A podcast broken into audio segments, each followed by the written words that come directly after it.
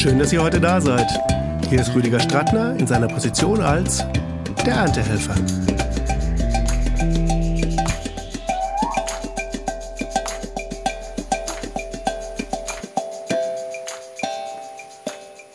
Nachhaltigkeit beruht auf drei Säulen. Der ökonomischen, der ökologischen und der sozialen Säule. Gerade letztere kommt aber oft zu kurz. Dabei ist gerade sie ein Hauptgrund, warum ich als Erntehelfer heute zum ersten Mal zwei Gäste hier begrüße. Mehr dazu gleich im Gespräch. Jetzt erstmal ein herzliches Willkommen, lieber Andi Krischer und lieber Michael Pelzer. Hallo Rüdiger, vielen Dank für die Einladung. Hallo Rüdiger. Klasse. Wie ich gerade schon gehört habe, ich habe euch beide eigentlich im gleichen Büro, aber in unterschiedlichen Räumen gerade sitzen. Das ist zum ersten Mal, dass es sowas ähm, als Dreiergespräch gibt. Aber bei euch beiden, wie gesagt, war mir das äh, einfach absolut naheliegend zu sagen, ich kann hier einmal ein Thema ansprechen, was tagesaktueller nicht sein könnte. Ähm, für die, die irgendwann diese Folge sich anhören, wir haben jetzt zwei Tage nach der Bundestagswahl und ich hatte so in den letzten Wochen immer das Gefühl, ähm, wenn kein Generationswechsel vorbereitet ist, ähm, wenn es zum Beispiel nur um sowas ganz Kleines geht, wie die Bundesrepublik Deutschland anzuführen, dann landet man irgendwann mal so einem, naja, schauen wir mal, wie es weitergehen könnte. Das ist jetzt die Phase, die wir gerade nach der Bundestagswahl haben. Ihr habt das anders gemacht. Ihr habt das cleverer gemacht. Ihr habt aktiv und frühzeitig und auch, wie ich fand, sehr transparent gesagt, ähm, da wird mal was anstehen. Ich ähm, habe als Michael Pelzer hier was aufgebaut, das kennt ihr alle, aber ich nähere mich dem Zeitpunkt, wo ich das ganz gerne übergeben möchte. Und äh, das möchte ich übergeben an Andi Krischer, und ich habe euch jetzt beide hier im Gespräch und ich würde total gerne einfach damit beginnen, euch ganz frei die Möglichkeit zu geben, mal zu beschreiben, wie ihr das gemacht habt. Was euch da wichtig war, was da vielleicht auch irgendwo die Schwierigkeiten waren und an was für einem Punkt ihr da jetzt seid. Tjo. Andi, ich glaube, ich fange mal an. Sehr gern. ja, also bei mir war das sehr früh klar. Ich hatte den Andi irgendwann mal hier als, als jungen Menschen. Ähm, da war noch nicht klar, dass der Andi die Sache übernimmt, aber ähm, ich hatte einen sehr interessierten jungen Mann, der sich in alles eingearbeitet hat. Das war so Andi mit 14 Jahren und hat ein Jahr lang hier Programmieren äh, gelernt, obwohl er schon vorher äh, vier Programmiersprachen konnte. So, und äh, ja, das muss man immer beachten, dass er sehr weit war für sein Alter und auch heute sehr weit ist. Ähm, dann ging es irgendwann in die Phase, wo ich persönlich äh, keinen meiner Söhne als Nachfolger haben wollte, aber die auch kein Interesse daran hatten. Und das ist eben halt auch ein, ein, ein Punkt, den man berücksichtigen muss äh, Beruf muss Berufung sein und bei Andy war das so und deshalb war mir eigentlich sehr früh klar, dass er das Geschäft übernehmen könnte, wenn er will. Mhm. So, ähm, dann war er irgendwann mal 18, äh, er war dann ein paar Jahre weg und ist dann wiedergekommen. Dann äh, haben wir äh, irgendwann angefangen zusammenzuarbeiten. Wir haben einen Übergang von zwei Jahren äh, zusammen durchgemacht, was für uns beide schwierig war, weil jeder seine Vorstellung hatte. Mhm. Der eine in der Zukunft, der andere in der Gegenwart und zurückliegenden Zeit. Mhm. Ähm, was dann nicht immer einfach war und wir durch viele Kurven mit 180 gefahren sind auf zwei Rädern, die ich dann von meiner Seite eben halt ein bisschen runterdrücken musste, aber wir haben das ganz gut hinbekommen. Und irgendwann kam für mich der Punkt, äh, ich hätte jetzt, wenn ich so aus der Historie mal sehe, hätte ich quasi wieder viel lernen müssen, äh, weil man sich als Geschäftsführer auch einen Teil von der Basis oder von der Technik entfernt, weil man andere Aufgaben hat. Und äh, habe dann gesagt, also Andi, ich glaube, ich werde äh, nicht mehr viel im Streaming oder sonstigen Sachen machen. Ähm, und habe diesen Bereich auch Andi überlassen, weil ich äh, einfach da drin auch die Schnelligkeit sah, äh, schnell irgendwelche Sachen umzusetzen, ohne Hindernis für Andi. Und das ist ja auch heute in der Politik so, darum hat die CDU meines Erachtens verloren, äh, dass sie eben halt nicht die richtigen Leute daran. Wir müssen einen Generationenwechsel in vielen Bereichen haben, damit wir wieder nach vorne kommen, ohne dass wir eben halt Leute einsperren oder wie in China eben mal versklaven. So, ich glaube, das war schon mal ein ganz gutes Statement und äh, ja, dann gehe ich mal weiter an Andy. Ja, also du hast ja den, den Ablauf gerade schon ein bisschen beschrieben, wie das war. Ich habe mit 14 hier sozusagen mein, mein Schülerpraktikum gemacht, neben der Schule immer zwei Tage die Woche bin ich in Betrieb gekommen und habe mit den Jungs hier programmiert und habe irgendwie mich eingebracht, wo es ging. Äh, und bin dann, äh, ich weiß das noch ziemlich genau, ich war ein ganzes Schuljahr lang äh, hier, bin sozusagen nach den Sommerferien hingekommen und ähm, ja, haben wir jetzt ja noch nicht drüber gesprochen, aber ein großes Highlight bei uns in der Firma jedes Jahr ist natürlich die Gamescom. Wir machen ja Event-IT. Das heißt, ähm, nach dem Schuljahr war dann die große Belohnung in Anführungszeichen, dass ich äh, mit auf die Gamescom durfte, um da auch arbeiten durfte. Natürlich habe ich irgendwo nur Kisten geschleppt und habe als, als Praktikant, als Aushilfe da äh, mitgeholfen, aber äh, das war natürlich eine irre Erfahrung, die ich da gemacht habe und, und ich habe so viel gelernt in diesem einen Jahr und dann im, ja, in, der aller, in meiner allerersten Gamescom und dann aber auch im, danach in jedem weiteren Jahr in der Gamescom, also in die Zeit, wo Michael gerade sagte, dass ich weg war, äh, habe ich studiert, ähm, habe aber natürlich auch während des Studiums immer wieder auf Projekten hier mitgearbeitet. Bei Events bin ich mit dabei gewesen, ähm, allen voran die Gamescom. Und äh, genau, bin dann 2018, Anfang 2018 hier äh, mit sozusagen mit Michael zusammen in die Firma gegangen. Dann haben wir diese Übergangsphase äh, ja vereinbart und hatten eigentlich gesagt, wir stellen uns irgendwie vier, fünf Jahre Übergangsphase vor. Äh, das ist dann durch Corona und durch den Umbau unseres gesamten Geschäftsmodells, den wir dann irgendwie Anfang 2020 vollziehen mussten, dann früher gekommen, weil wir gesagt haben, ähm, ja, wir müssen uns jetzt schneller entwickeln und wir müssen in andere Bereiche gehen, als in die, in denen wir ähm, vorher tätig waren. Mhm. Und äh, so haben wir dann im Oktober 2020 die Firmenübergabe gemacht, äh, feierlich im Lockdown äh, zu zweit ein Glas Sekt getrunken und äh, den Vertrag unterzeichnet. Äh, genau, und äh, firmieren vorher ähm, hießen wir Michael Pelzer Event und Netzwerktechnik, MP Event und Netzwerktechnik, das war ähm, die Firma von Michael und wir haben dann den, ähm, ja, unter längerer Überlegung ähm, habe ich dann die Entscheidung getroffen, die Firma ähm, unter dem Namen MP Next GmbH weiterzuführen. Äh, wir wollten uns sozusagen da äh, nicht ganz von trennen, von dem MP und auch von Michael nicht, äh, aber wir wollten eben auch ein deutliches Signal setzen, dass es jetzt hier ein Aufbruch stattgefunden hat und es wir in eine neue Richtung gehen und ähm, ja, äh, uns ja, der Zukunft zugewendet haben. Somit kann man euch ja eigentlich auch mit äh, in die Richtung verstehen, derjenigen, die diese Pandemie, diese Krisensituation jetzt dafür genutzt haben, Prozesse sogar schneller umzusetzen und ähm, optimaler anzugehen. Kann man so sehen, oder?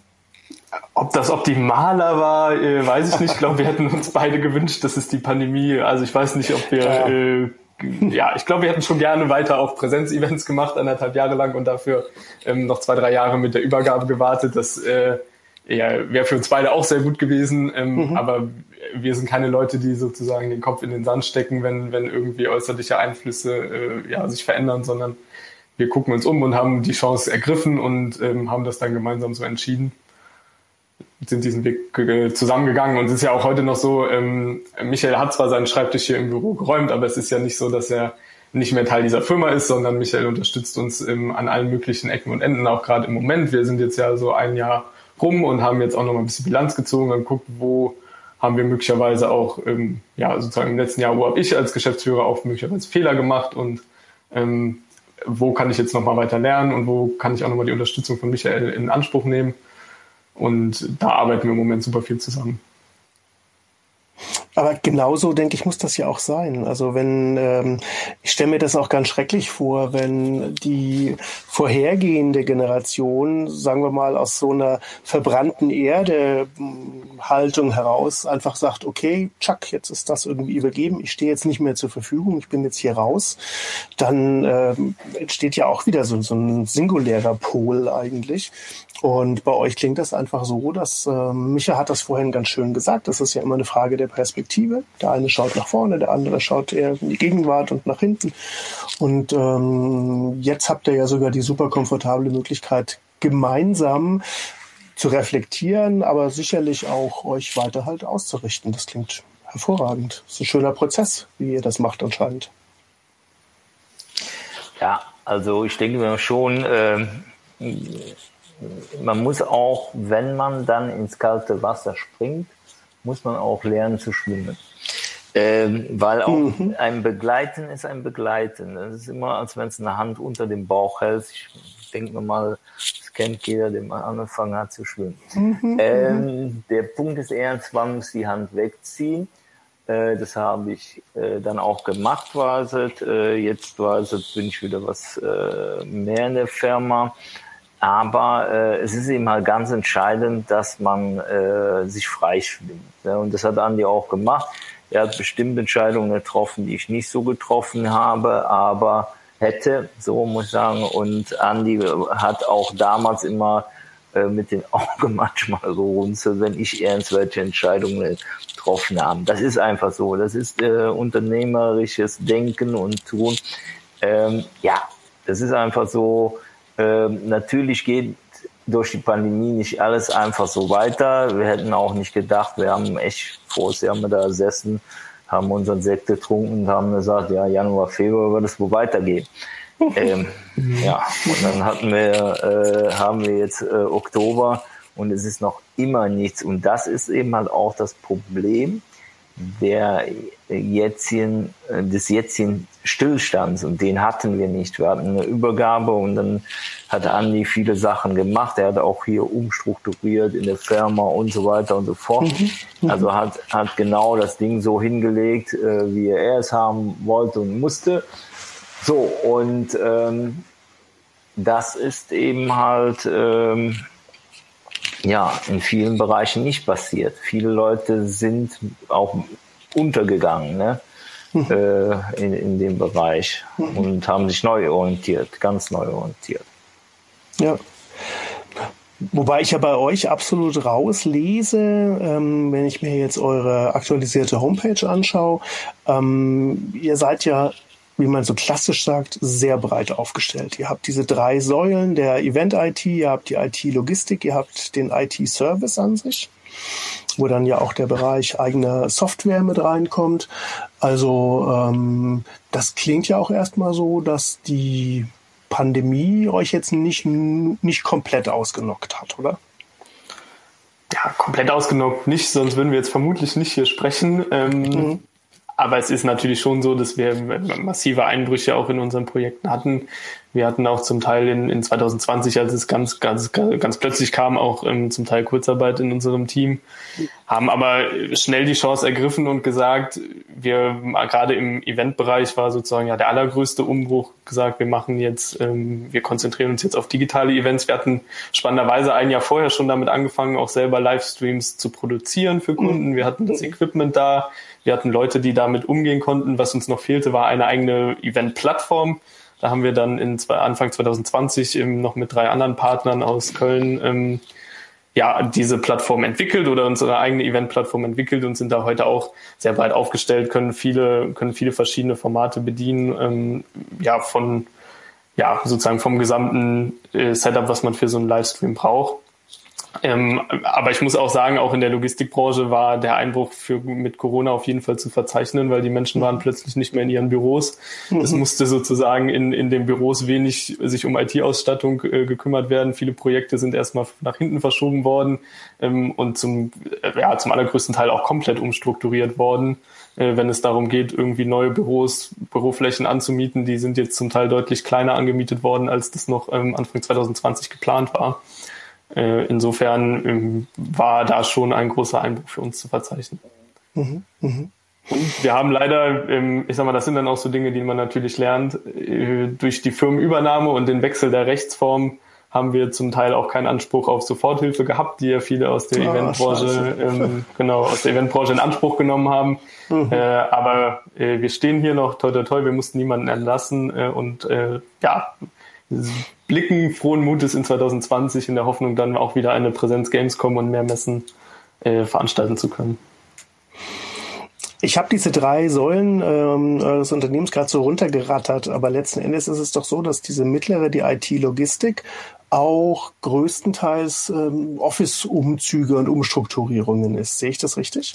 Genau. Ähm, andere nennen das auch IT-Relocation. Wir konzentrieren uns da mal ein bisschen auf den deutschen Begriff.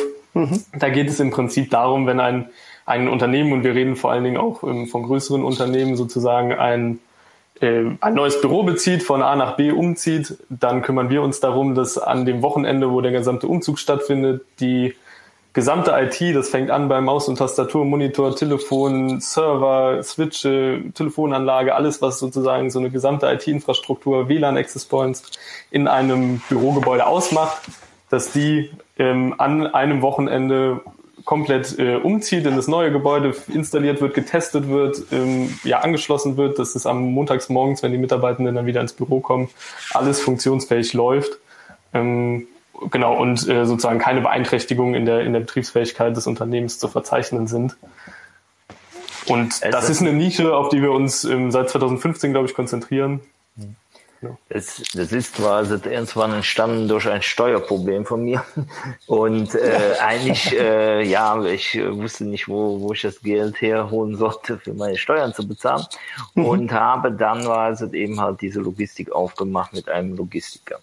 Mhm. Und das ist auch äh, eigentlich erfolgreich, aber du hast auch eine sehr hohe Planungsarbeit. Also wir haben die Zurich in Köln umgesetzt aus äh, Köln und Bonn. Das waren in Köln, glaube ich, fünf Häuser, in, in Bonn drei Häuser. Äh, da war noch der Herold mit dabei. Und äh, die Planungsphase, die ging über drei Monate. Verbessere mich, klar, äh, wenn das nicht so war, Andi. Ähm, und äh, du hast natürlich äh, viele Prüfarbeiten, ob die die äh, Netzwerkanschlüsse passen und, und, und. Also das äh, hört sich immer so trivial an, es ist aber gar nicht so trivial.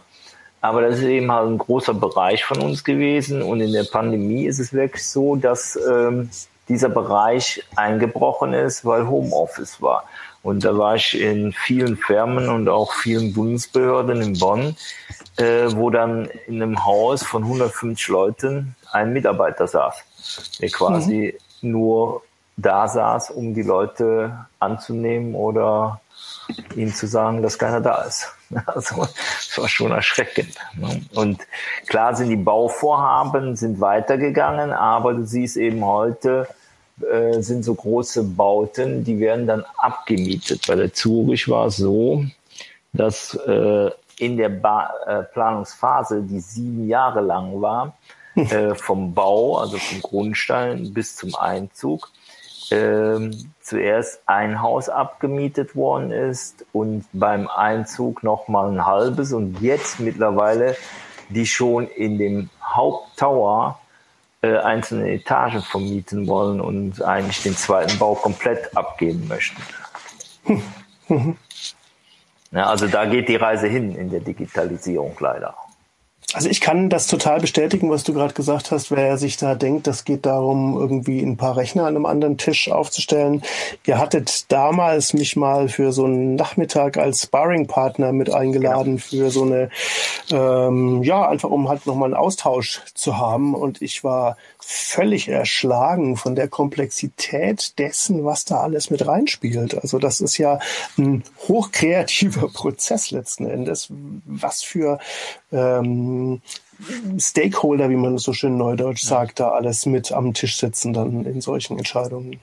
Ja, das ist so. Du hast ja jeden da drin sitzen, äh, vom Betriebsrat bis zum, äh, zum äh, Direktor. Mhm. Aber wir haben auch, zu dem Zeitpunkt haben wir extra eine Software entwickelt und da war auch Andi also, äh, federführend mit äh, ähm, beteiligt. Äh, mhm. Die Ideen kamen so von mir, Andi hat sie dann umgesetzt Ähm, das ist natürlich auch, äh, wir haben diesen Auftrag von der Zurich damals bekommen, weil wir eben halt denen eine Draufsicht von ihrem Umzug machen konnten. Wir konnten sagen, es kann jeder zu jeder Zeit da drauf gucken und es war ja kein Wochenende, sondern es waren drei Wochenende, wo die Location eben halt um und es waren insgesamt 4300 Mitarbeiter, die dann runter ähm, auf 2700 Arbeitsplätze verteilt worden, weil eben halt Share Des und ich weiß nicht, was alles da reinspielt.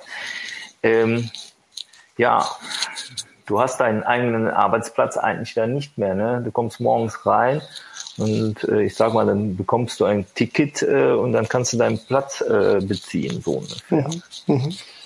Ja, also das war eine unglaubliche, um nochmal, das, ich war ja derjenige, der das Projekt dann vor Ort geleitet hat. Ähm, in diesen drei Monaten Planungsphase war es ein irre Koordinationsaufwand, den wir auch mit unserem Team gemacht haben, ähm, weil es eben nicht so war, dass jede Mitarbeiterin und jeder Mitarbeiter sozusagen diese Shared oder Flex Office, äh, haben die das genannt, im Policy befolgen musste, sondern es gab dann auch immer Einzelne, die noch feste Arbeitsplätze hatten und diese, die mussten natürlich dann auch exakt ihre IT wieder an ihren Arbeitsplatz kriegen, während die anderen dann aus einem Pool die IT gekriegt haben. Und ähm, wir haben da einen sehr großen ja, eine sehr große Planungsleistung am Ende auch für, für die Zürich und die ganzen Projektpartner, die beteiligt waren da übernommen, eben unter anderem mit unserer Software, die unsere Software ITL nennen wir die, mit der wir ein, ein Monitoring von solchen Großprojekten ähm, vollziehen können. Das heißt, wir konnten Arbeitsplatz genau jederzeit tracken, ähm, wie weit sind die Möbel aufgebaut, wie weit ist die ähm, IT umgezogen, wie weit sind äh, Vorverkabelungen gemacht. Also die Verkabelung der Arbeitsplätze macht man dann auch schon vor den Umzugswochenenden, mhm. ähm, damit es sozusagen schneller geht am Umzugswochenende.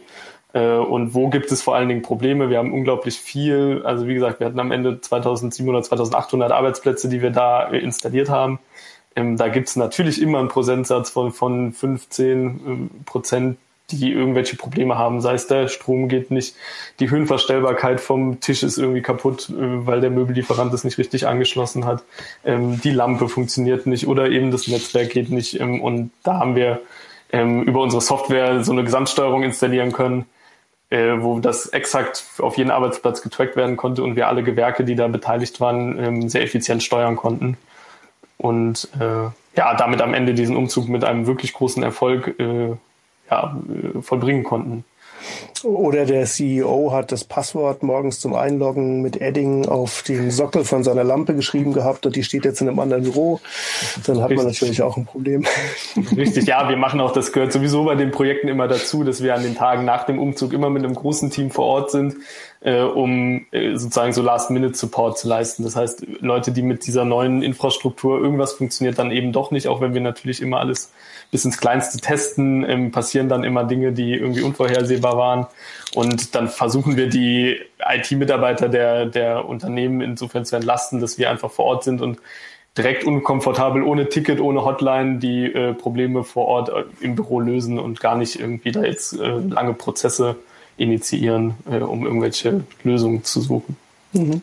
Aber, aber, so haben wir eben halt auch in den letzten Jahren immer wieder äh, an Problemen äh, Softwarelösungen installiert. Wir haben über zehn Jahre eine Software äh, äh, programmiert mit EasyCube zusammen äh, für den Eventbereich, um eben halt Software auszurollen. Ähm, wir haben Monitoring eben halt äh, auf die ganze Sache gesetzt. Wir waren, also wenn ich andere Stände heute noch sehe, die bei USB-Stick oder sonstiges eben halt äh, PS4 äh, und wahrscheinlich machen die das auch noch mit der PS5 installieren. Wir haben schon sehr früh dieses äh, bei Neverhood äh, äh, ausgerollt und haben auch äh, unsere PCs damit ausgerollt. Wir konnten innerhalb von 20 Minuten komplette Systeme ausrollen. Wir haben früher Festplatten ausbauen müssen, haben dann eben halt erkannt, da müssen wir was machen. Und wir löschen abends die Software und spielen sie morgens auf. Und wenn der Kunde dann sagt, okay, ich habe hier ein neues Bild, du weißt, wie das damals in Leipzig war, da hatten sie Hakenkreuze mit drin, mhm. dann durfte, ne, so, Sowas können wir innerhalb von 20 Minuten können wir das komplette System neu aufspielen und Softwarestände oder sonstige Sachen noch schneller. Ähm, und das haben wir eben halt die ganze Zeit entwickelt. Wir haben immer eigentlich digital gedacht, analog gearbeitet zuerst mal, aber dann das umgesetzt in die digitale Welt und auch da eine Software entwickelt. Und ich hätte gerne das ITL auch dieses Jahr oder voriges Jahr schon auf dem Messestand eingesetzt, weil dann hättest du auch den Schreiner und jeden mit mhm. reinbringen können mhm. und hättest sagen können, pass auf, guck da drauf, äh, die Konsole ist nicht fest, die Konsole ist äh, die Tür. Weißt du, du hättest nicht mehr laufen müssen, dem Manuel ja. hinterher und so weiter und so fort. Das wäre wunderbar gewesen. Ja. Da würde ich jetzt ganz gerne mal äh, unseren Hörerinnen und Hörern einfach eine kurze Hilfestellung geben. Wie bei allen Folgen wird es ja in den Show Notes viele Links geben und da werde ich auch einige Fotos mit reinziehen, weil ich glaube, wenn du sowas sagst wie Software ausrollen, dann habe ich natürlich sofort ein Bild vor Augen und wir wissen alle, über was wir reden, aber da muss man jetzt einfach mal draußen wissen, im Rahmen der Gamescom haben wir uns ja kennengelernt. Wir haben viele Jahre lang da zusammen unter anderem für Electronic Arts gearbeitet. Und ähm, jetzt ist natürlich so ein Electronic Arts Stand nichts, wo drei Computer stehen, sondern das ist alles mindestens dreistellig. Das bedeutet, da stehen dann mal 100 Rechner da, 200 da, da sind hunderte von Anspielstationen, verschiedenste Plattformen und alles. Und ähm, da habt ihr natürlich auch nie geschlafen, sondern immer von Jahr zu Jahr euch wahnsinnig weiterentwickelt. Also äh, alleine, wenn ich mich dran erinnere, dieses, äh, die Messe ist Sonntag 18 Uhr vorbei und um 1 Uhr nachts oder sowas waren im Endeffekt alle Stationen so weit abgebaut, dass der Messeabbau beginnen konnte. Und ähm, das ist ja auch eine, eine wahnsinnige Logistik. Äh, Besonders ein wahnsinniger Logistikansatz, den ihr da hattet. Ja, aber auch ein Wahnsinns äh, Sicherheitssache, äh, äh, ja. weil du musst ja laut Electronic Art so und so auf löschen, überschreiben und so weiter und so fort. Mhm. Äh, und äh, das ist das die große Herausforderung in dem Moment auch. Äh, heute hast du SSDs, die löschst du und dann, dann kannst du nicht wieder herstellen, dann musst du eben halt äh, die Chips ausbauen, aber früher musstest du Festplatten so, so sicher löschen, dass da mhm. nichts wiederherstellbar war. Mhm. Ja.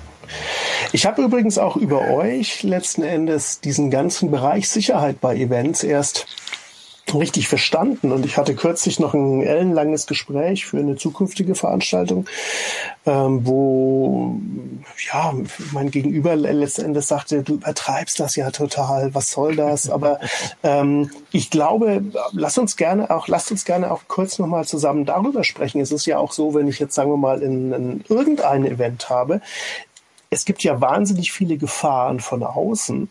Und wenn ich jetzt so ganz klassisch nur mir denke, ich habe da jetzt ein Wi-Fi für meine Leute, dann können sich da jetzt alle einloggen, man kommt irgendwie ins Internet und das war's an IT, dann macht man doch grob was falsch, oder?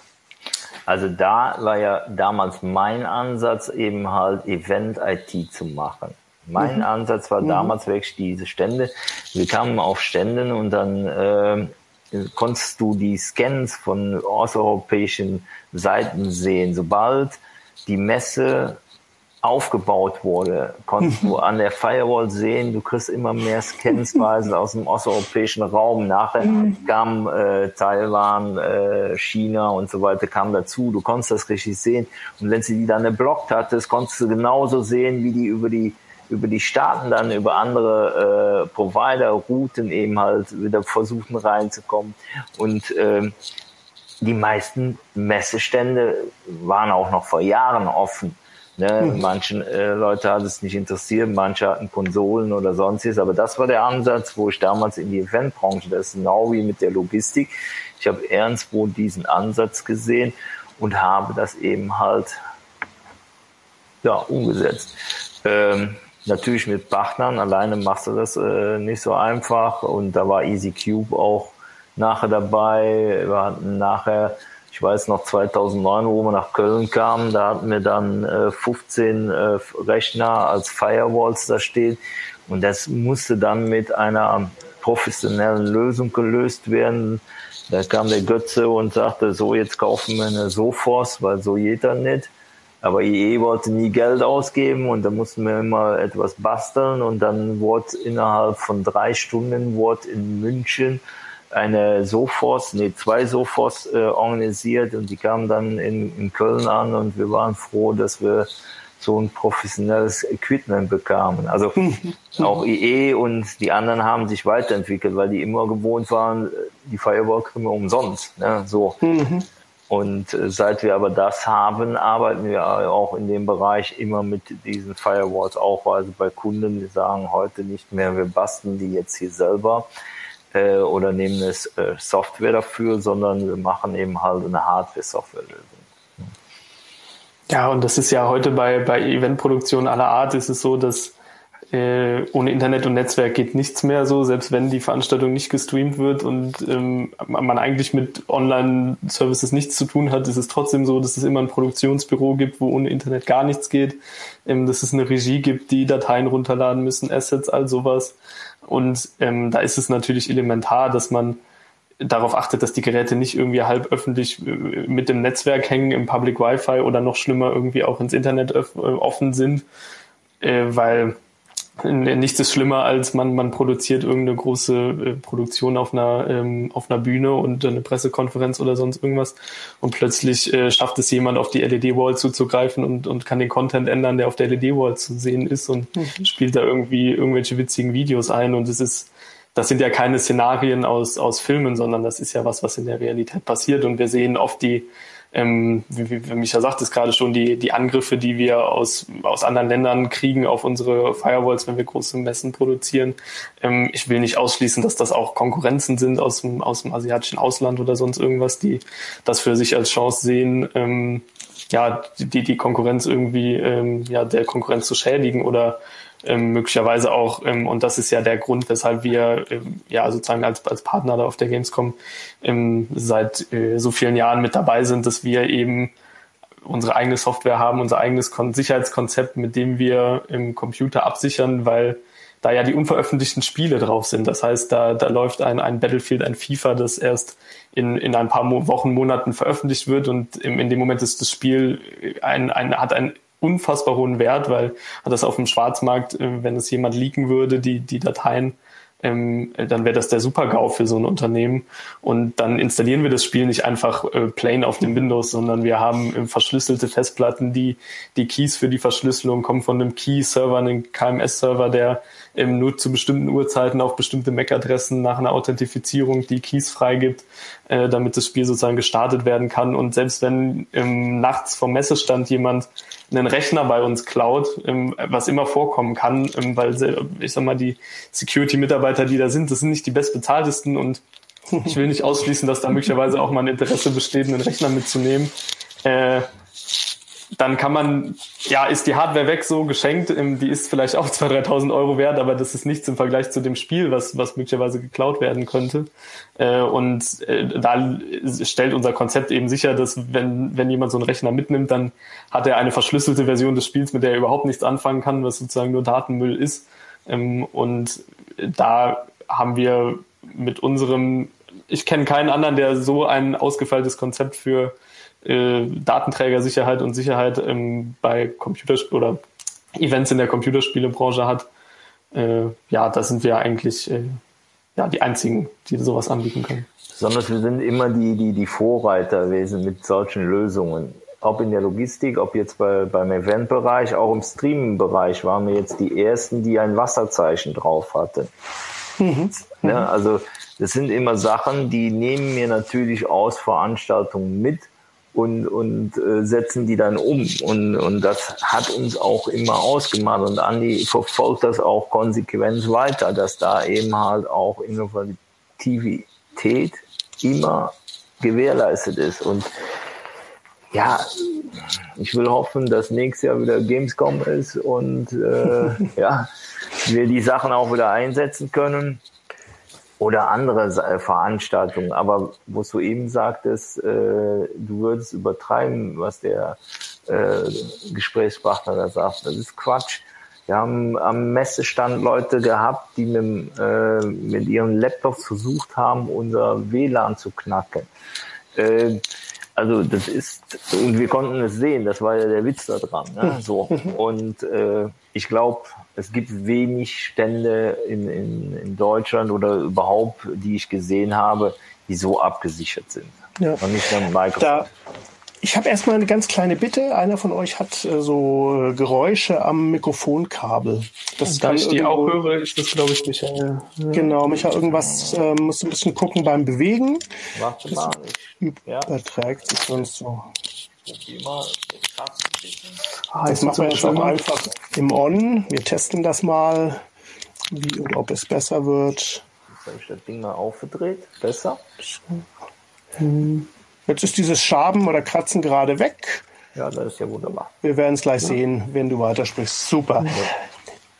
Was ich gerne noch äh, mal als Bild da vermitteln wollte, äh, ich habe ja in den letzten Jahren als Projektleiter diesen Stand betreut, äh, mit euch zusammen und äh, ich kann mich dran erinnern, dass es dann immer dieses Thema gab, das ist die letzte Bude, wo wir da unsere Sicherheit drin haben, da muss was passieren. Es ist da zu heiß und es ist zu eng und was auch immer.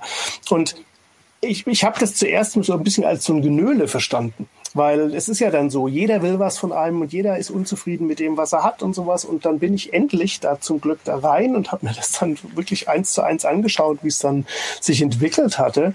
Und hatte da auch zum allerersten Mal, das ist viele Jahre her, die Möglichkeit, mir auch mal so erklären zu lassen, was da passiert. Und ich kam mir vor wie in einem War Room in einem James Bond Film. Also ohne Übertreibung. Also wenn du einfach irgendwo auf diesen Massen von äh, Abbildungen siehst, was da passiert und was wirklich wer, wer wo gerade irgendwie versucht, was zu machen und, und wie auch immer, das fand ich unglaublich. Also in, in der Art, wie ihr da ähm, aktiv dran wart. Also das hatte für mich schon sowas ähm, wie, wie aus der Matrix oder so letzten Endes. Sehr beeindruckend. Ja, vielen Dank. Ich meine, das ist der Anspruch unserer ähm, Easy Policy Software, die wir über die Jahre gemeinsam mit EasyCube zusammen entwickelt haben, dass wir ähm, ja nicht nur die Absicherung der Rechner sicherstellen können, ähm, das war unser allererster Anspruch, wo wir schon vor Jahren mit angefangen haben, sondern was wir ja in, in der Vergangenheit dann auch immer weiterentwickelt haben, war das Monitoring, das Live-Monitoring der mhm. Geräte. Mhm. Das hat ähm, nicht nur, aber auch mit dem Sicherheitsgedanken zu tun, ähm, aber eben auch mit der Frage so ganz pragmatischen Dingen. Die Gaming-Rechner sind in den letzten Jahren immer, immer größer geworden, im, immer mehr Hardware drin, immer leistungsfähigere Hardware. Die Konsolenschränke, die wir aber auf dem Messeständen hatten, die sind nicht mitgewachsen, ähm, sondern das waren im Prinzip immer die gleichen. Sprich, wir hatten größere PCs in gleichbleibenden Boxen. Es gab immer Hitzeprobleme. Es, wir hatten oft auch Prototypen-Hardware im, auf den Messeständen im Einsatz, wo es sowieso dann schwierig war mit der Kühlung.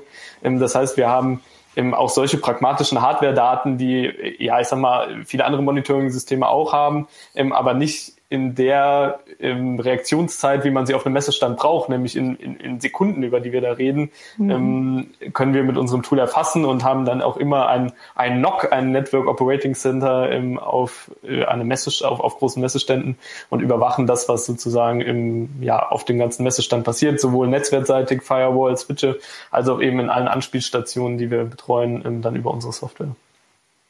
Ja, und man muss sagen, was in den Serverräumen ist natürlich was verdammt viel drin. Und die, äh, wenn da einer, du weißt selber, wie es damals in Leipzig war, in Leipzig kamen dann Leute vorbei, haben Flaschen über den Stand geworfen, in den Stand rein. so, und dann muss natürlich auch eine äh, physische Absicherung da sein, dass da keine Wasserflasche irgendwo im Serverraum mhm. beifliege. Mhm. Da sind wir dann schon sehr empfindlich, weil die Struktur bauen wir dann, das ist ja wie ein Rechenzentrum, was du dann aufbaust, ein kleines äh, für 500 Systeme oder mehr. Das ist schon, ja.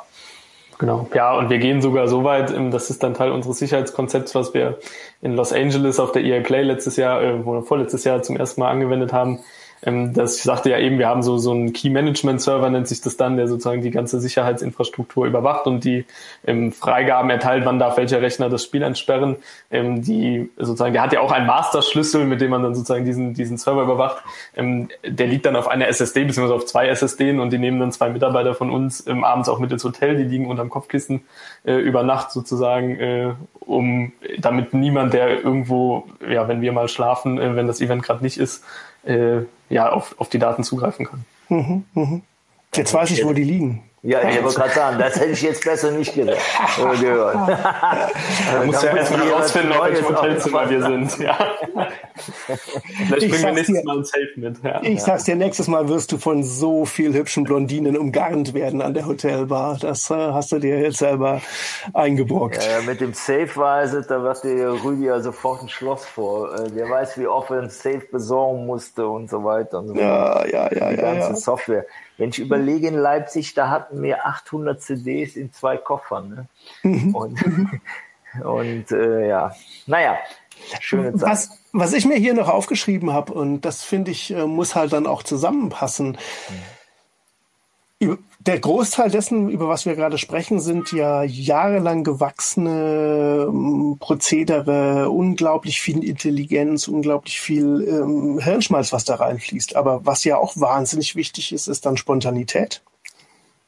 Ich kann mich erinnern, Micha, eines Jahres ähm, hatten wir den allerersten Aufbautag in äh, der Halle 6 und dann kam so die Info, dass eigentlich die Rechner, die am Ende kommen sollen, und das waren dann 250 Stück oder so, ab- jetzt schon da sind, die aber, die eigentlich ein paar Tage später kommen sollten, ähm, irgendwann kommen werden, weil man jetzt gar nicht weiß, was irgendwie Sache ist. Und dann muss man natürlich auch sofort in der Lage sein, alles umzuschmeißen das macht's ja dann auch aus. Und äh, ich finde, da kommt dann die wahre Kreativität rein, letzten Endes, gemeinsam. Du hast jetzt den Best Case beschrieben, dass die Hardware früher kommt. Also das ist ja wirklich der einfache Fall. Ja, ja. Der, der Regelfall ist ja, dass sie später kommt als angekündigt. Und, Ja, ähm, ich meinte allerdings halt, dass die Hardware da ist, wo du im Endeffekt weder Schränke noch Böden noch was auch immer dafür geplant hattest schon, äh, aber das halt nicht da ist, was du eigentlich gerade bräuchtest. Also, Ja, aber ich, also ich glaube, ähm, viele, die hier zuhören, sind ja auch in, im Event-Business tätig. Wer im Event-Business äh, erfolgreich sein will, vor allen Dingen bei so großen Produktionen, der muss flexibel sein. Und das ist, also wir sind immer mit dem großen Team dabei. Wir haben ein unglaublich junges Team ähm, und das ist auch unser Anspruch, dass wir ja, wenn es sein muss, schieben wir eine Nachtschicht. Das ist für uns überhaupt keine Frage, damit sozusagen dann am, am, am Tag X, wenn, das, äh, wenn die Türen öffnen, wenn die Besucherinnen und Besucher kommen, da muss alles laufen. Und da gibt's für uns überhaupt keine Frage des Obs oder des, wir, brauchen aber drei Tage länger, sondern das muss einfach fertig werden. Ähm, und dabei natürlich auch den Anspruch, den wir gerade im Bereich IT-Sicherheit, gerade im Bere- Bereich Absicherung, den wir da haben, den eben nicht zu verlieren, sondern ähm, die ganze Zeit Vollgas zu geben, die ganze Zeit flexibel zu sein, schnelle Lösungen zu finden.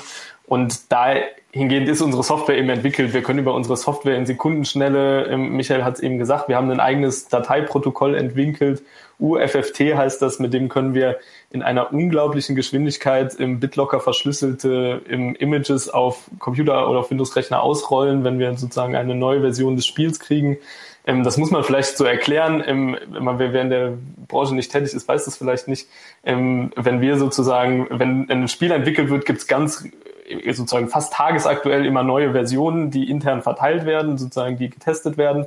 Und vor einer Messe ist es dann ganz oft so, wir erhalten zwei, drei Tage, bevor das Event losgeht, bevor die Messe losgeht, erhalten wir ähm, den Bild, nennen wir das, also die Version, die tagesaktuelle Version des, des Spiels oder diese Vorabversion, installieren die dann überall, ähm, dann wird die getestet und dann wird festgestellt, oh verdammt, mit der Grafikkarte, die wir jetzt hier auf diesen 100 Rechnern verbaut haben, funktioniert das aber gar nicht.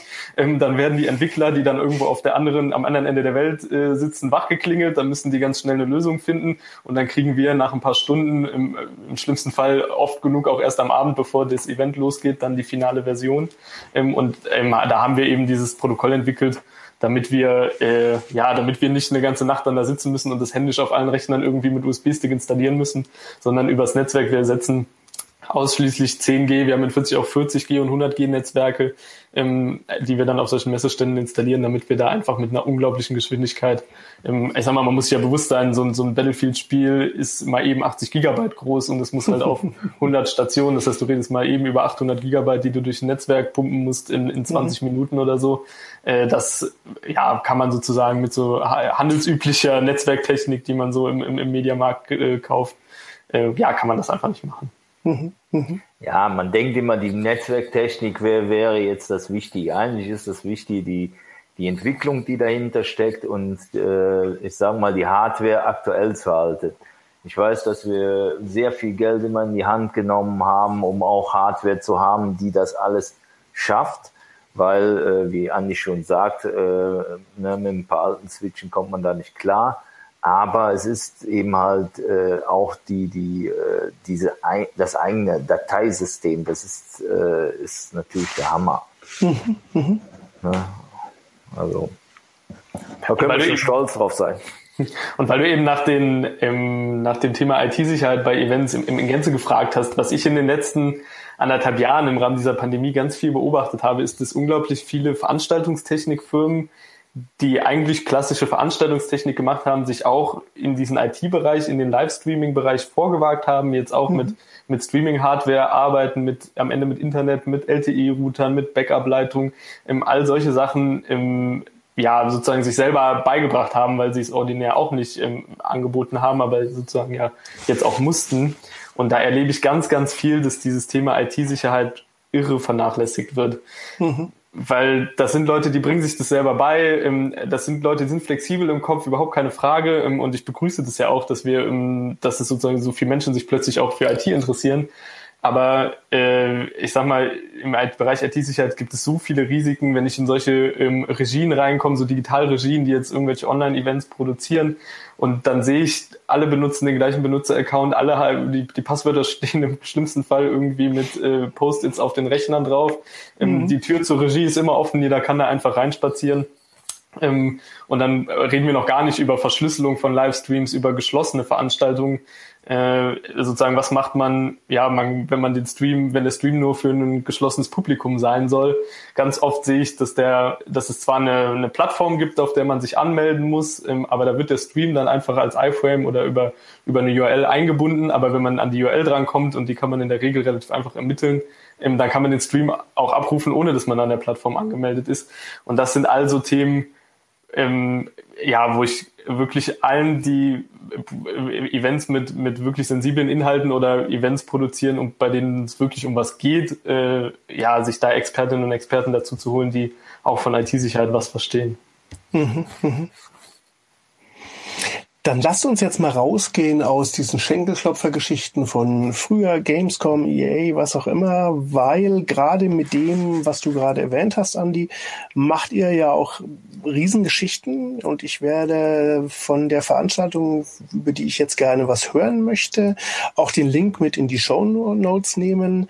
Das war eine digitale Jahreseröffnung mit einer interaktiven Kochshow. Wie muss man sich das vorstellen? Gibt es da schon olfaktorische Möglichkeiten, das Ganze dann rüberzubringen später, wenn dann äh, Nelson Müller die Pfanne äh, schwenkt? Ja, also das war für, für einen großen Versicherungskonzern, für den wir diese Veranstaltung produziert haben. Das hat irre viel Spaß gemacht Anfang des Jahres. Äh, sozusagen der Kunde ist frühzeitig auf uns zugekommen, hat gesagt, ja, wir machen eigentlich einmal im Jahr äh, für alle unsere Mitarbeitenden so eine große Veranstaltung, eine große Messe, die sonst immer in Berlin stattgefunden hat.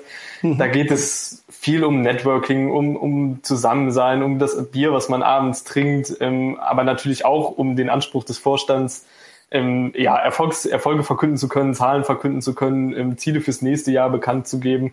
Und das war eine unglaubliche Herausforderung, dieses normalerweise dreitägige Präsenzevent in ein adäquates Online-Format zu überführen. Mhm. Da haben wir zusammen mit unserer Partnerfirma OnActive aus Köln haben wir lange an dem Konzept gearbeitet, eben dann diese interaktive Kochshow zu gestalten, die am Ende an einem Nachmittag und einem Abend stattgefunden hat. Das heißt, wir haben das mhm. Programm von drei Tagen auf einem, ja, sozusagen den Dreivierteltag heruntergebrochen ähm, und haben den äh, Gästen Kochboxen nach Hause geschickt, äh, zusammen, die dann eben im Livestream von Nelson Müller vorgekocht worden sind. Äh, wir hatten ähm, ein, wir haben ein, ein äh, Gewinnspiel gehabt, wo es, wo man über Quizfragen Punkte sammeln konnte. Ähm, das heißt, man musste bei der, bei der Präsentation der Jahreszahlen aufmerksam zuhören, um die Quizfragen beantworten zu können, um am Ende ein Auto gewinnen zu können. Wir hatten ähm, am Ende haben wir noch eine Reise verlost, wo die äh, Gäste selber das Reiseziel wählen durften. Das heißt, wir hatten ähm, so schöne Trailer über drei verschiedene Destinationen ähm, auf dem Kontinent, wo man äh, ja eine Reise dann hin angeboten hat und äh, die Gäste durften selber abstimmen, wo es dann hingeht. Äh, das war ein, eine Produktion, die 100 Prozent äh, remote stattgefunden hat. Das heißt, wir hatten natürlich in, in Hamburg in, in zwei verschiedenen äh, äh, Produktionsräumen Regie und Bühne, aber wir hatten keinen einzigen Gast vor Ort. Alle Gäste waren nur remote zugeschaltet. Mhm. Und da war es natürlich ein extrem großer Anspruch, dass der Livestream auf jeden Fall smooth laufen muss. Das war überhaupt gar keine Option, dass es da irgendwo Buffering geben darf oder irgendwas nicht funktioniert. Ähm, wie gesagt, wir hatten auch eine eigene App äh, für die Leute, über die ähm, die Abstimmungen liefen, über die die Leute dann, ähm, das war auch ein richtiges Highlight dann gegen Ende, die ihre Fotos von ihren fertig gekochten Gerichten zu Hause einreichen konnten. Und zwar total schön zu sehen, wie die Leute, die eigentlich nur Fotos von ihrem Essen machen sollten, plötzlich Selfies mit ihren Hunden eingereicht haben, die mit auf dem Sofa und die Show gucken. Ähm, das hat irre viel Spaß gemacht ähm, und hatte aber, wie gesagt, auch einen extrem hohen Anspruch an äh, die gesamte IT-Infrastruktur, die dahinter stand. Wir haben alles 100% redundant betrieben. Ähm, wir haben ein, ja, ein Produkt, eine Dienstleistung, die nennen wir georedundantes Livestreaming.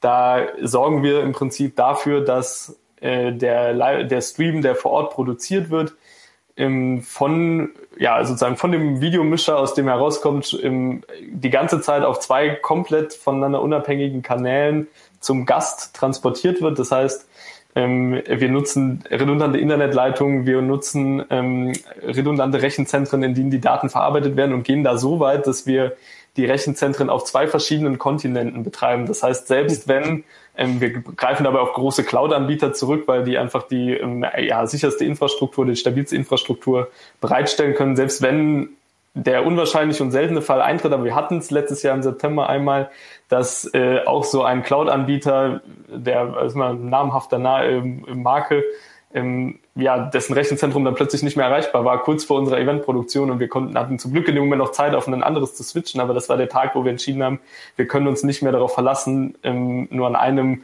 äh, Standort sozusagen die äh, Infrastruktur zu betreiben, mhm. machen das mhm. halt im dann in der Regel, das entscheiden wir immer ein bisschen danach, wo die Gäste sich aufhalten, machen wir in der Regel in Europa und USA. Wir hatten aber auch schon Produktionen, wo wir dann Server in Asien genutzt haben und spielen den Stream dann über ein ähm, Cloud-Netzwerk mit, mit über 230 im Rechenzentrumsstandorten weltweit aus äh, und äh, haben sogar, und da sind wir auch die einzigen, die sowas anbieten können, ähm, wir liefern den Stream immer auch in zwei Versionen an die Zuschauer aus. Das heißt, es ist nicht nur so, ähm, dass wir zwar Internetleitungen benutzen, so wie es die allermeisten machen, die redundante Livestreams äh, produzieren, sondern wir haben einen eigenen Videoplayer entwickelt, den man auch in verschiedene äh, Eventplattformen einbinden kann der äh, zwei Videosignale die ganze Zeit kontinuierlich empfängt und sozusagen in dem Moment, wo egal wo auf der Kette von Videomischer über Internet, über Rechenzentrum, über USA äh, bis zum Zuschauer die Internet, die Verbindung mal irgendwo kurz weg ist, ähm, kann jederzeit ein, ein Fragment, Videofragment aus der anderen Leitung genommen werden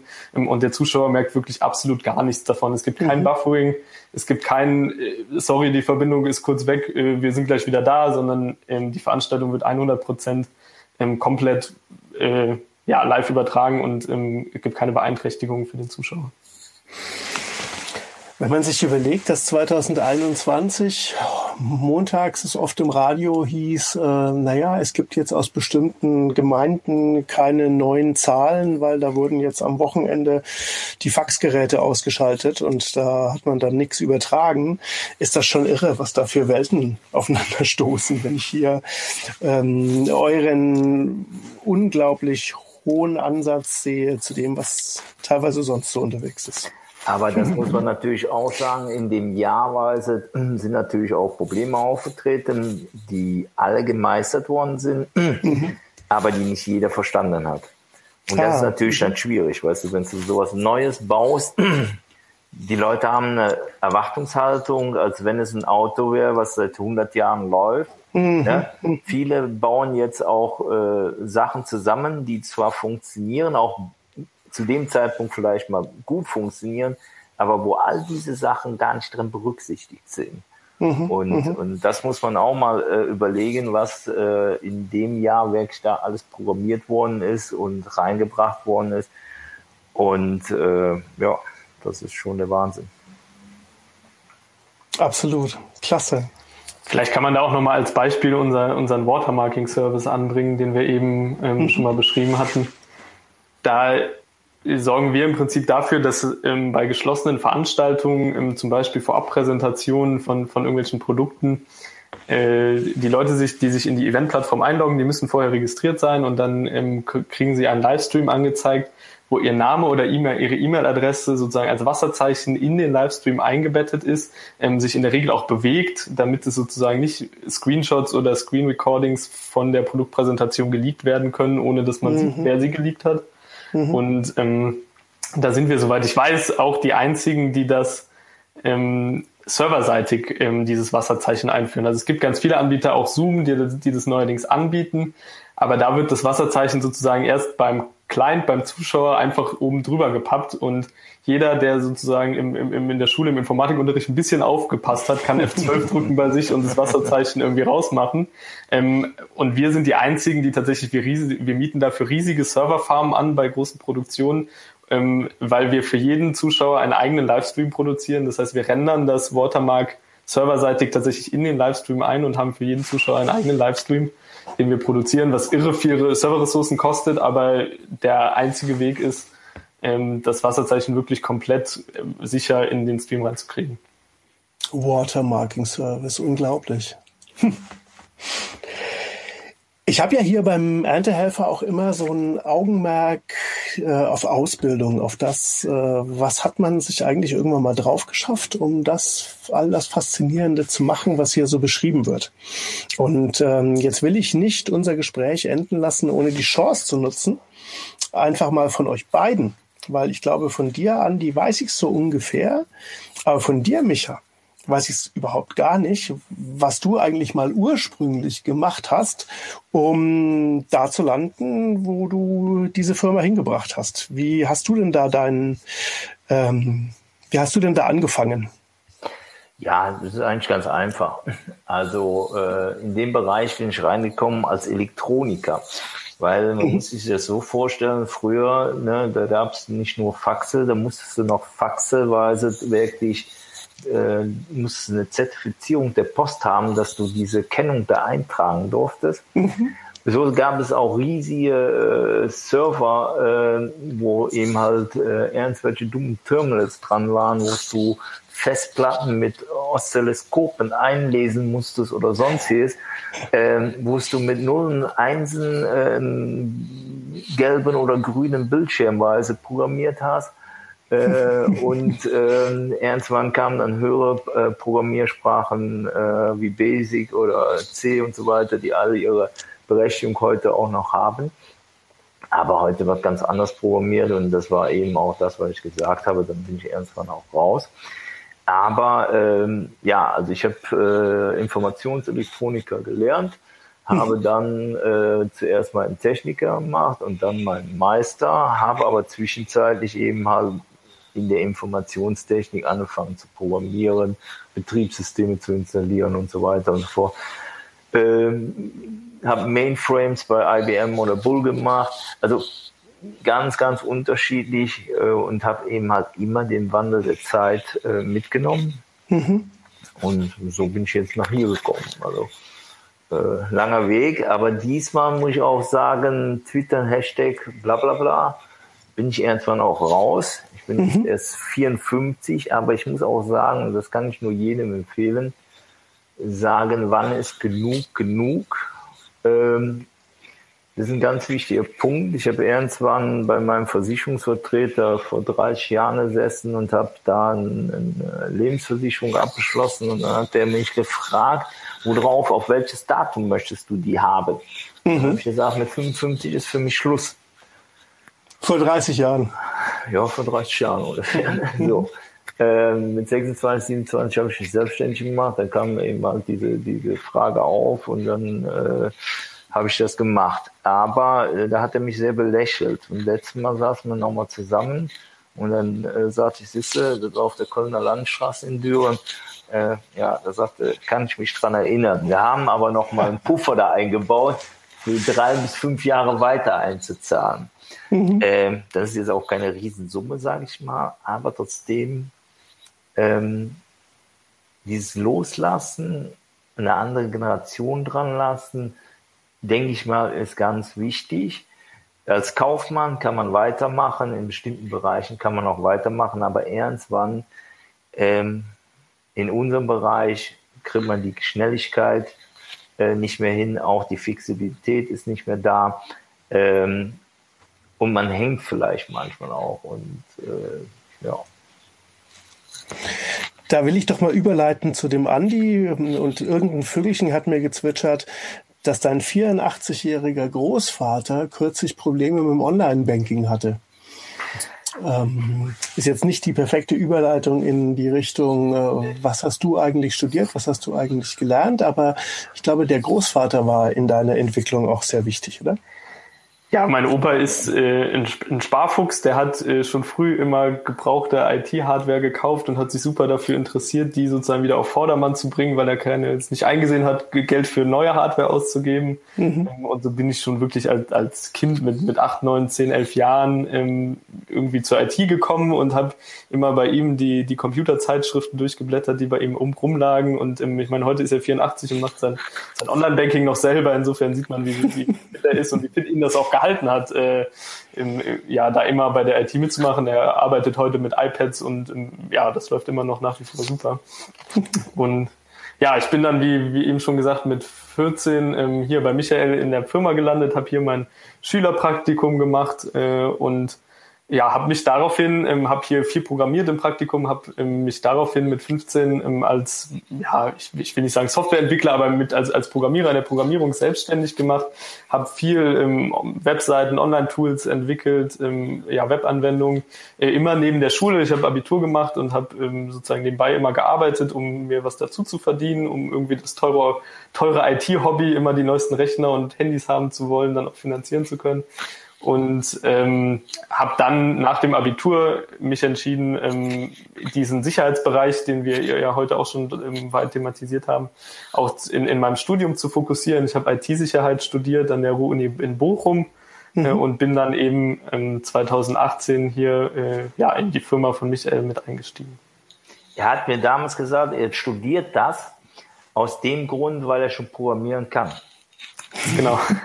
Ich wollte nicht einfache Informatik studieren, weil ich das Gefühl hatte, ähm, da lerne ich insofern nicht viel Neues, als dass man da ja vor allen Dingen ähm, Programmieren lernt. Ich sag mal, da lernt man auch sehr viele theoretische Grundlagen, die ich eigentlich noch nicht konnte, aber ähm, ja, auf die war ich auch nicht so unbedingt so besonders scharf ähm, und habe dann eben ähm, ja mich für IT-Sicherheit ähm, entschieden, ein irre spannender Studiengang, äh, weil man äh, ja kryptografische Grundlagen äh, lernt, wie sozusagen Kryptographie tatsächlich mathematisch funktioniert. Mhm. Ähm, das ist irre spannend. Ähm, das hilft einem auch an der einen oder anderen Stelle im, im Berufsalltag tatsächlich weiter, ähm, weil man eben lernt, warum es zum Beispiel nicht, nicht, nicht immer sinnvoll sein kann, eine Datei mehrfach zu verschlüsseln, weil das am Ende dazu führen kann, dass es sogar unsicherer wird, wenn man eine und dieselbe Datei mehrfach verschlüsselt. ähm, sondern es wichtiger ist, ähm, ja, einen, einen sicheren äh, Algorithmus zur Verschlüsselung zu nutzen. Ähm, aber weil wir ja gerade beim Thema Ausbildung sind, würde ich gerne noch äh, ja, den Satz loswerden, dass wir äh, auch selber ausbilden als Betrieb. Ähm, und wir sind bilden sowohl Fachinformatiker für Systemintegration wie Anwendungsentwicklung ähm, und im IT-Kaufmann äh, und Kauffrau aus ähm, und werden jetzt demnächst, äh, das ist noch nicht alles in trockenen Tüchern, aber ich glaube, ich kann das schon sagen, auch ähm, Partner für ein duales Studium im Bereich IT-Sicherheit oder im Bereich wow. Cybersicherheit. Ähm, das heißt, wer äh, jetzt hier zuhört und möglicherweise ähm, da Interesse dran hat und aus der Region irgendwie Köln-Aachen kommt, wir sitzen in Kreuz auch, ähm, ja, kann, kann sich sehr, sehr gerne melden, würde ich mich super freuen. Das ist schön. Ich suche in diesen Gesprächen immer nach was, was man ausschneiden kann und an den Beginn der Folge setzen. Ich äh, glaube, das habe ich gerade eben gefunden, weil das ist ja genau das, weswegen es unter anderem diesen Podcast hier überhaupt gibt, um einfach Leuten, die in der Orientierung sind, äh, eine Hilfe zu geben in den ganzen Entscheidungen, die da anstehen. Und ich würde sagen, wir haben ein fantastisches Gespräch hinter uns. Ich bin total dankbar für alles, was ihr hier eingebracht habt. Ähm, jetzt gebe ich uns allen dreien kurz die Chance, nochmal zu sagen, haben wir was noch offen? Müssen wir noch was erwähnen? Oder haben wir den perfekten Abschluss durch die äh, Aufforderung für den Nachwuchs? Ah, ich denke mir mal, wir sollten uns äh, nochmal an alle Leute äh, bedanken. Also ich bedanke mich an, an Rico, äh, der äh, mitgeholfen hat, die Software äh, zu programmieren. Vielmehr, er hat sie programmiert, nicht mitgeholfen, sondern er hat sie programmiert. Ideenweise waren viel von mir, aber dann äh, gab das so eine Eigendynamik, äh, den Ralf Weiset, der dem Andi auch das Programmieren beigebracht hat. Ähm, möchte ich ganz herzlich nochmal danken. Er war, war jahrelang bei uns, ist aber nachher zu Idealo gegangen. Ähm, ja, alle Leute, die uns irgendwie begleitet haben oder auch noch immer begleiten, ein ganz großes Dankeschön dafür. Ähm, ja. Dann möchte ich die Gelegenheit nutzen und Michael danken. Ähm, das ist mit Sicherheit keine Selbstverständlichkeit und das sage ich auch immer wieder. Ähm, er hat mir das mit 17 angeboten, die Firma zu übernehmen und dann, als ich 22 war, haben wir es vollzogen. Das ist mit Sicherheit keine Selbstverständlichkeit und ich weiß, dass es Michael auch oft schwer gefallen ist, loszulassen und diesen Weg ja, mit mir zusammen zu gehen. Und da bin ich einfach unglaublich dankbar, diese Chance gehabt zu haben, weil ich weiß, dass es ja eine, eine unglaubliche Gelegenheit für mich ist, ähm, die ja die längst nicht jeder im Leben bekommt. Und ähm, als zweites möchte ich vor allen Dingen auch meinem Team oder unserem Team danken, äh, die diesen Weg mitgegangen sind. Auch das ist keine Selbstverständlichkeit, einen, einen Chef zu akzeptieren, der irgendwie 22, 23 ist ähm, und die auf diesem ganzen auch steinigen und holprigen Weg, den wir über die Pandemie gegangen sind, ähm, die ganze Zeit hinter uns standen und den Weg gemeinsam mit uns gegangen sind. Und noch ganz wichtig, wenn ihr einen Beruf äh, erlernt, dann sollte es eure Berufung sein. Mein ältester Sohn, der ist heute, studiert der Theologie, ganz weit von der IT entfernt, für mich ganz schwierig als Vater, aber ihm ist eure Berufung machen. Das ist auch ein ganz wichtiger Punkt, den ich da nochmal anbringen will, wenn einer jetzt was macht. Toll. Herzlichen Dank. Das lassen wir genauso jetzt im Raum stehen. Andi, Michael, ich freue mich auf die nächste reale Begegnung und danke euch vielmals für euer spannendes Input. Vielen Dank für die Einladung, lieber Rüdiger. Das war mir echt eine Freude. Wie immer, Rüdiger hat Spaß gemacht. Ich freue mich auf das nächste Treffen. Klasse. Tschüss. Ciao. Tschüss.